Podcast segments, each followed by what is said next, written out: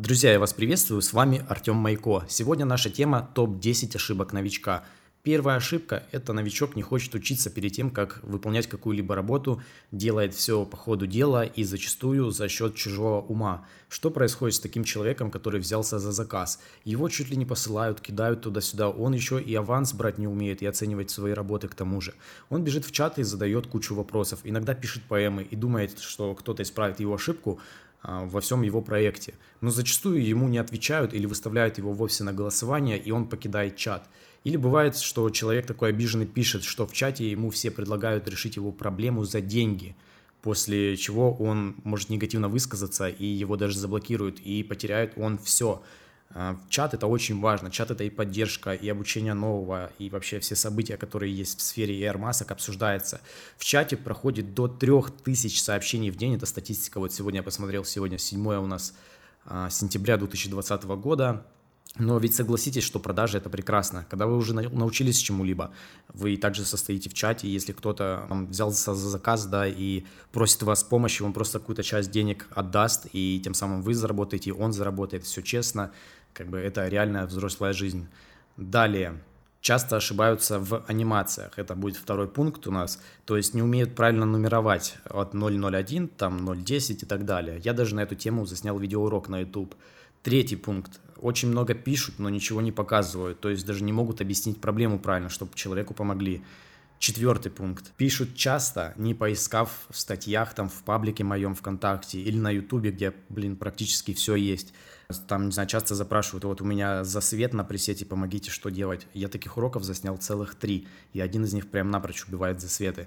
Пятый пункт. Не знают, как делать скриншот. Присылают замыленное фото с экрана. Но это тоже как-то, если человек э, хочет быть профессионалом своего дела, а он даже скриншот не может прислать, представляете? Шестой пункт. Это будет именно то, что как люди делают маски. То есть они не умеют, допустим, нажимать replace, заменять текстуру или там в папке заменить текстуру. У них там целая головная боль, чтобы одну картинку в анимациях поменять. Хотя все просто, и в моих уроках я тоже это рассказываю.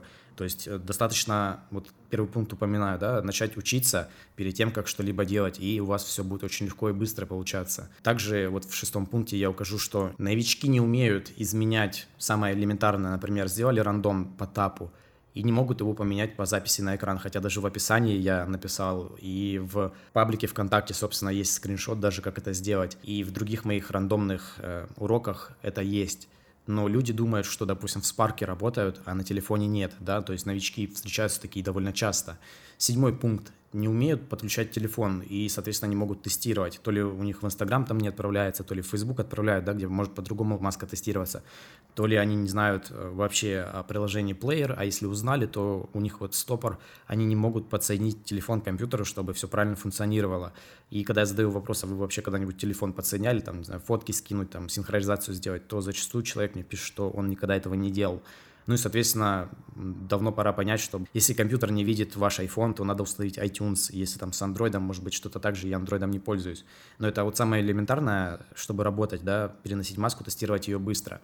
Во всем этом нужно разобраться до того, как вы начинаете работать с заказчиком, потому что это ставит временные рамки, а вы с такими элементарными проблемами начинаете возиться. И следующий Восьмой пункт – это люди не умеют работать по техническому заданию и тем более не могут соблюдать стандарты качества компании, если вдруг у них выпал заказ от компании. То есть у каждой компании есть свои там цветовые решения, свои шрифты и так далее, и люди не умеют с этим работать, то есть им новичкам необходимо сначала научиться в фотошопе работать, там, устанавливать шрифты. Это также я во всех уроках э, даю, показываю. Собственно, когда вы это умеете, вы сможете выполнить любую работу, которую от вас требует компания. Может быть, вам первый раз, вот вы сейчас начали делать маски, и компания говорит, вот, надо сделать такие-то цвета, дает там какие-то хэштеги цветов там или RGBLue, да, там параметры. И новичок обычно, ну, вообще в ступоре, что делать? Ну, на самом деле все элементарно, просто нужно поработать с фотошопом. А, то есть создание масок — это не просто поиск уроков масок по YouTube. Например, также задают часто вопрос, а, типа нет такого урока на YouTube. Цвет объекта в камере какой-либо, чтобы поменять.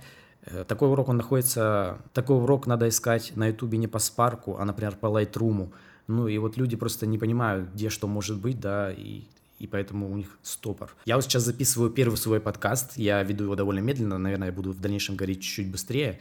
В общем, я даю знания, и это бесплатный вид деятельности для меня, подкасты и YouTube. YouTube немножко монетизацию приносит, она совсем маленькая. Подкасты я совершенно бесплатно даю. В дальнейшем будет очень много тем разбираться. Это целая как бы эпоха моих подкастов начнется. Очень много всего интересного с вами рассмотрим. Также еще хочу сказать то, что новички многие, ну, они не понимают, как внутри может быть маска, да, вот они увидели в Инстаграме, ему заказчик прислал пример, и он думает, сейчас сделаю такое же, но новичок и заказчик, вот оба они не знают, потом встречаются проблемы и как бы могут быть недопонимания, то есть надо заранее обговаривать.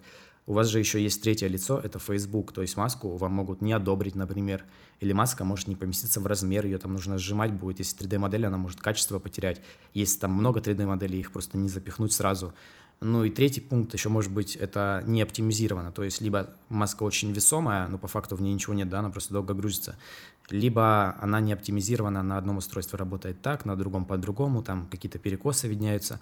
Но это все познается с опытом, и сразу довольно сложно новичку договориться об этом с заказчиком, как поступать. Поэтому я надеюсь, мой подкаст, хотя бы первый мой подкаст, сделает намек на то, что обратите внимание, что может произойти дальше. С вами был Майку Артем. Надеюсь, этот подкаст был полезен для вас. Обязательно читайте статьи в моем паблике ВКонтакте и смотрите новые уроки на Ютубе. Всего доброго всем, пока.